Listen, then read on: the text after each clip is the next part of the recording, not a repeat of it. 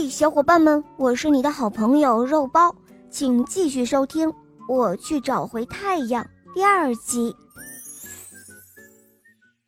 哦，佩罗，你最有学问，快想想办法吧！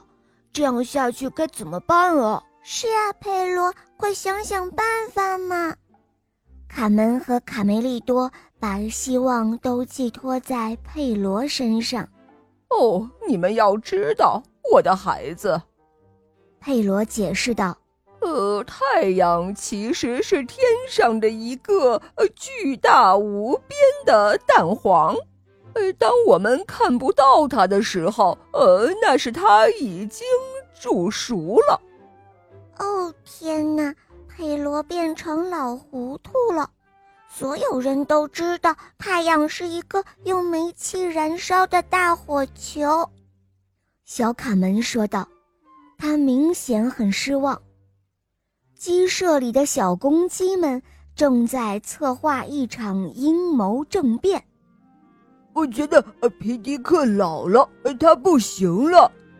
小胖墩儿宣布说：“顶替他的时候到了。”呃，对，说的太对了。不行就下来，走，我们这就去草垛那儿把他轰下来，把他轰下来。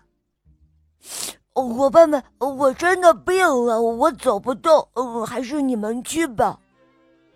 鼻涕虫觉得外面很冷，便找借口不去了。这天早上，皮迪克又失败了，卡门和卡梅利多非常难过。快点离开这里！快滚开！就是让皮迪克先生看看我们的本事。你们的爸爸已经老了，太阳还能听到老头的喊声吗？呵呵，真是太可笑了！小胖墩儿嘲笑道：“不许你这么说我爸爸！”卡梅利多愤怒地扑向了小胖墩儿，他们在雨地里扭打了起来。卡门最讨厌小公鸡们打架了，他拿起了木棍，决定让这一场争斗快点结束。哎呦，卡门，如果不是你插手，我就被 幸好没把你的嘴打歪。喂，贝里奥，咱们一起去找太阳吧。你们俩等我一下，我马上就回来。只见卡门钻入了树丛中。